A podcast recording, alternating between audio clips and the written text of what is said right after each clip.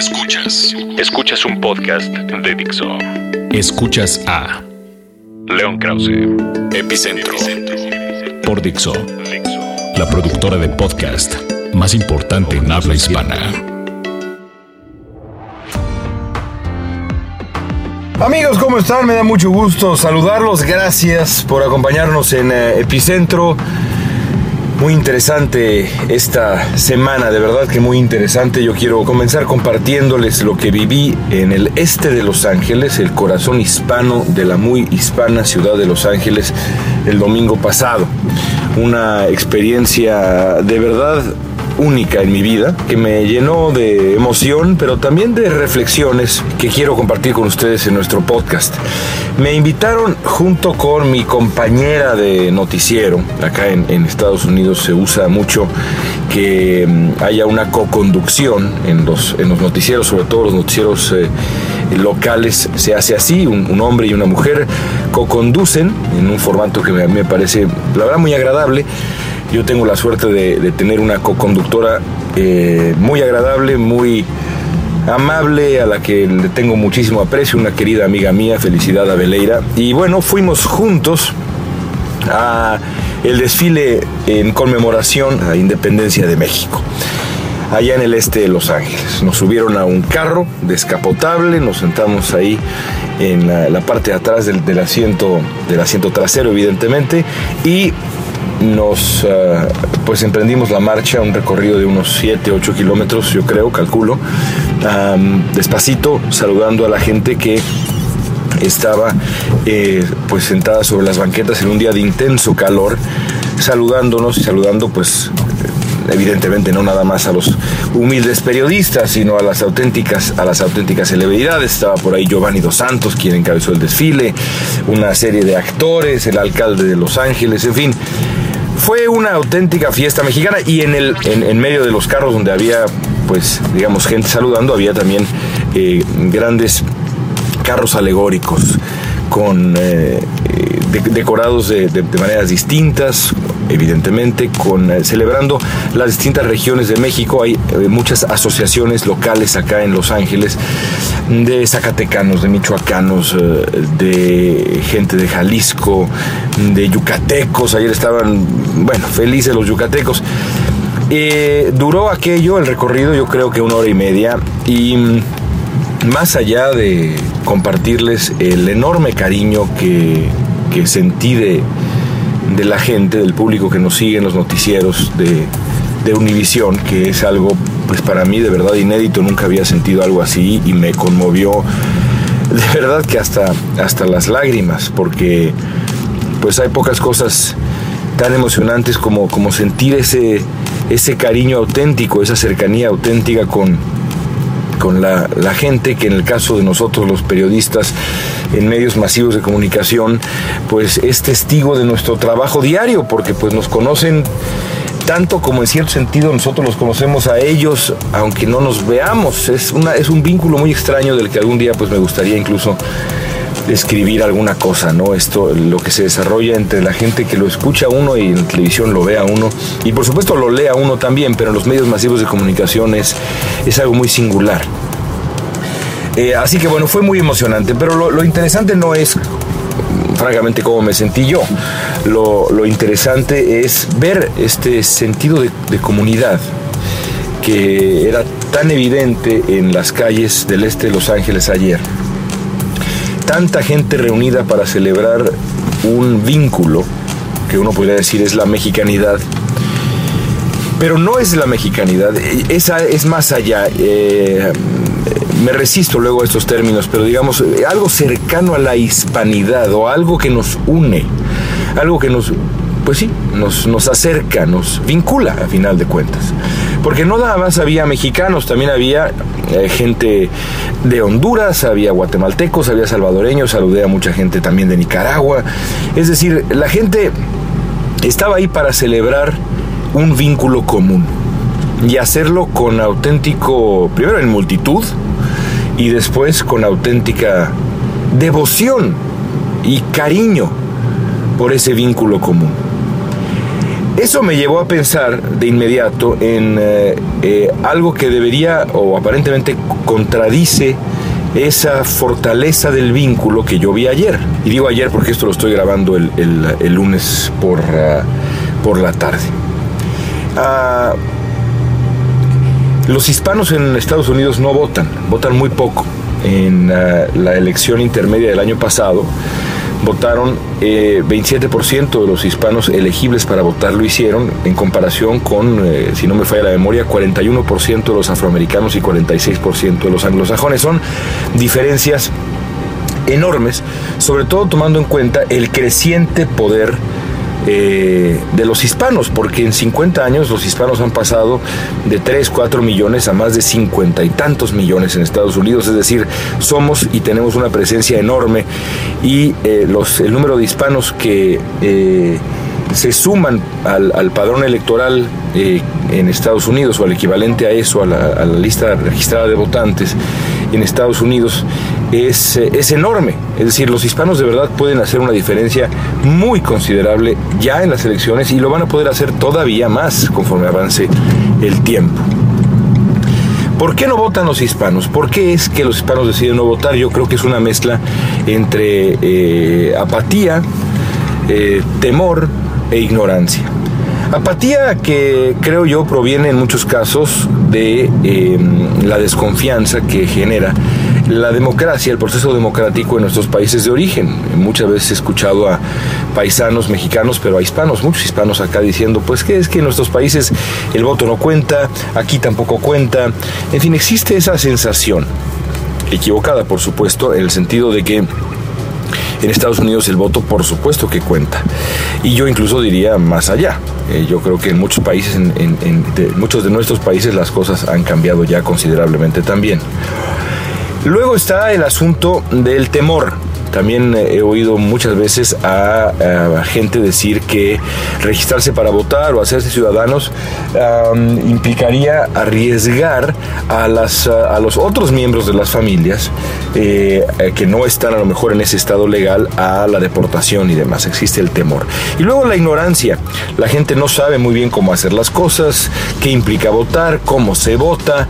Y en eso pues los medios de comunicación tenemos una responsabilidad. En cualquier caso, nada de esto, por más que lo explique, que justifica lo que es una crisis inadmisible. Porque el señor Donald Trump y compañía seguirán eh, dándose el lujo de agredir a los hispanos siempre y cuando los hispanos no ejerzan ese poder pequeño, eh, único, pero inmenso que da la democracia y que es el voto. Uno puede en democracia, lo hemos hablado antes aquí, eh, darle una patada en el trasero gozosa y poderosa patada en el trasero al político en cuestión a través del voto. Pero al mismo tiempo, si uno no ejerce el voto, está perdonando al político y no solamente está perdonando al político, está permitiéndole al político que el político haga lo que le venga en gana con uno y con la comunidad de la que uno proviene. Así que bueno, eso es lo que me deja mi visita al eh, queridísimo este de Los Ángeles, al corazón del corazón hispano de, eh, yo diría incluso de Estados Unidos, con toda franqueza, aunque hay otros lugares por ahí en Chicago y demás, que en Nueva York, el Spanish Harlem, que son también pues muy emocionantes, pero este yo creo que no tiene comparación.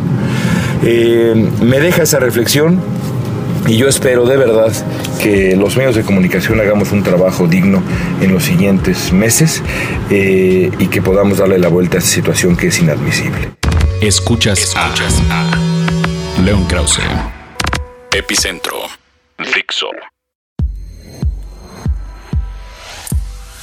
Ojalá estén eh, escuchando este podcast, esta edición de Epicentro el miércoles por la mañana, porque entonces van a tener la oportunidad esta noche de sintonizar lo que va a ser un debate histórico entre los candidatos republicanos a la presidencia de Estados Unidos. Siempre repito en, el podcast, ya lo he dicho eh, un par de veces antes, que ver los debates de la política estadounidense es un ejercicio muy agradable, muy divertido y también muy saludable cuando uno piensa en cómo eh, construir nuestra democracia en México, por ejemplo. La necesidad que tenemos de debates así, es imposible exagerar a qué grado eh, necesitamos debates como, como el que veremos hoy en la noche, debates que sean eh, abiertos, con formatos atractivos, con moderadores incisivos con candidatos que, pueden, eh, que puedan eh, eh, contradecirse, que puedan incluso agredirse desde el, desde el punto de vista discursivo con libertad absoluta. Así que bueno, hoy por la noche se van a enfrentar, hoy miércoles por la noche, se van a enfrentar los candidatos republicanos en un debate en la Biblioteca Presidencial Reagan, acá en Simi, en California. Hay muchas historias que les recomiendo seguir, muchas, muchas, digamos, líneas narrativas que seguirle a este debate. La primera de ellas, por supuesto, es ¿qué va a hacer Donald Trump? ¿Cómo saldrá Donald Trump librado de este debate? Que para él debe ser particularmente complicado, porque si no es complicado para Trump, Trump seguirá creciendo en las encuestas es muy probable que eh, otros candidatos, sobre todo Jeb Bush y especialmente Carly Fiorina, eh, esta mujer que dirigiera Hewlett Packard y que eh, tuvo un muy buen primer debate hace unas semanas, sobre todo ellos dos, vayan tras de Trump y traten de sacarlo de sus casillas. En el primer debate, Rand Paul intentó hacerlo y por ahí Jeff Bush dijo alguna cosa, pero Trump, con su manejo extraordinario de la televisión y con ese manejo también de la semblante agresivo que le ha resultado tan ah, efectivo, tan eficaz, esa identidad del bully en el patio de la escuela que le ha resultado tan, tan eficaz, logró defenderse con creces y seguir creciendo en las encuestas. Incluso también lo, lo hizo bastante bien frente a los claros ataques de los moderadores que fueron tras de Trump desde el principio. ¿Qué tan efectivos serán Bush, Fiorina y los otros contendientes en frente a Trump? Bueno, depende en gran medida de cómo reaccione Trump. Si siempre es una posibilidad que, Trump, eh, como le pasó con Jorge Ramos en aquel intercambio en donde Trump perdió la paciencia y recurrió a sus agentes de seguridad para que removieran a Jorge de, del, del salón, si Trump pierde eh, la paciencia, se sale de sus casillas como lo hizo aquella vez, eh, puede ser sin duda eh, perjudicial para, para, su campaña y para sus aspiraciones. Pero puede darse el lujo, como ya hemos visto en las encuestas, de ser incluso grosero y confiar en que a la gente eso, a, sus votantes, a los electores de la base republicana les resulta, pues eh, no sé si simpático, pero por lo menos no les, no les parece suficientemente ah, negativo como para repudiar al candidato. Pero no hay de otra para los rivales de Trump. Tienen que intentar sacudirlo. Yo creo que en gran medida se tendrá que ver con la eficacia de los propios eh, rivales de Trump, pero sobre todo creo que tiene que ver con el control personal de Trump. Por ejemplo, si cae en el juego de, criticar a Carly Fiorina por ser mujer, de ser condescendiente, de ser misógino, entonces Trump estará en problemas. Ya veremos cómo reacciona, eh, cómo reacciona él. El otro asunto, la otra gran historia, por supuesto, es ¿Qué papel jugará en el debate el prejuicio racial, la discriminación a la que ya nos han tenido acostumbrados los candidatos republicanos, empezando por Trump, pero ya desgraciadamente no exclusivamente Trump, el discurso de la discriminación de los inmigrantes eh, que hemos visto en los últimos tiempos? Yo apuesto apuesto, y me sorprendería mucho si no fuera así, que vamos a escuchar una pregunta sobre la decimocuarta enmienda de la Constitución de, Estados Unidos, que garantiza la ciudadanía por nacimiento. Yo incluso me atrevo a apostar que va a ocurrir una, vamos a escuchar una pregunta, ahora se han puesto de moda, sobre todo cuando hay tantos candidatos en el escenario, estas preguntas de levante usted la mano, levante la mano aquel que apoya el ir en contra de la, de la decimocuarta enmienda o retirar el derecho de ciudadanía para los hijos de inmigrantes indocumentados. Si eso ocurre, lo más probable es que todos los candidatos levanten la mano, todos digan que ellos están en desacuerdo con la decimocuarta enmienda de la Constitución y de acuerdo con retirar la ciudadanía por nacimiento a los hijos de indocumentados. De ser así, pues ocurrirá un hecho inédito, el repudio abierto de los candidatos todos del Partido Republicano, uno de los dos partidos en Estados Unidos, a la comunidad eh, inmigrante, porque pues vaya, no hay nada más claro que decirle a un inmigrante, tu hijo, aunque nazca en esta tierra, no merece ser estadounidense. Eh, de ser así, yo estoy convencido de que eh, eh, el momento puede convertirse en el parteaguas, el momento definitivo, por lo menos en cuanto al voto hispano entre los republicanos, porque no veo cómo el candidato republicano potencial, así sea Jeb Bush, que habla español muy bien y demás, pueda darle la vuelta a una posición tan absolutamente radical.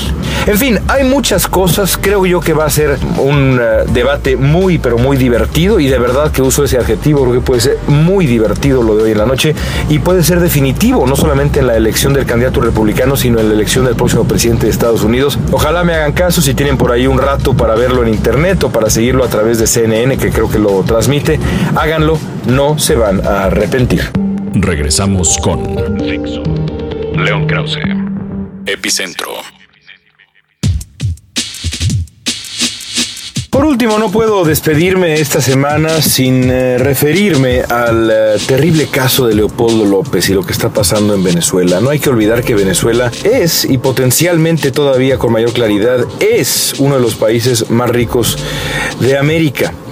América Latina, por supuesto, y América en general y el mundo con las reservas petroleras que tiene que son inmensas. Eh, no hay que olvidar eso porque eso pone en perspectiva también el caos que es la economía venezolana, el caos que es la inseguridad en Venezuela, el desabasto en Venezuela y todo lo que ha ocurrido en estos últimos años desde el auténtico colapso del chavismo. Empiezo así porque eh, la lucha de Leopoldo López, la lucha Leopoldo López y de otros ah, eh, líderes de la oposición venezolana, como algunos conocidísimos como el ex candidato Capriles, otros no tan conocidos eh, como Corina Machado, como John Coicochea, como otros similares. La lucha mm, de todas estas personas es por la libertad y por la democracia. No hay vuelta de hoja. Desde hace ya mucho tiempo se necesita ser un ciego para no darse cuenta el grado de represión a las libertades más básicas que se ha llevado a cabo en, en Venezuela Venezuela. El desenlace natural de esta campaña de represión a la oposición en medios y a la oposición en general tenía que ser una historia como la de Leopoldo López, un hombre que básicamente decidió que iba a comenzar una especie de martirio, iba a permitir ser apresado, iba a comenzar una especie de martirio para convertirse en un preso de conciencia del régimen eh, chavista, ahora encabezado por ese hombre de una enorme ignorancia eh, llamado Nicolás Maduro.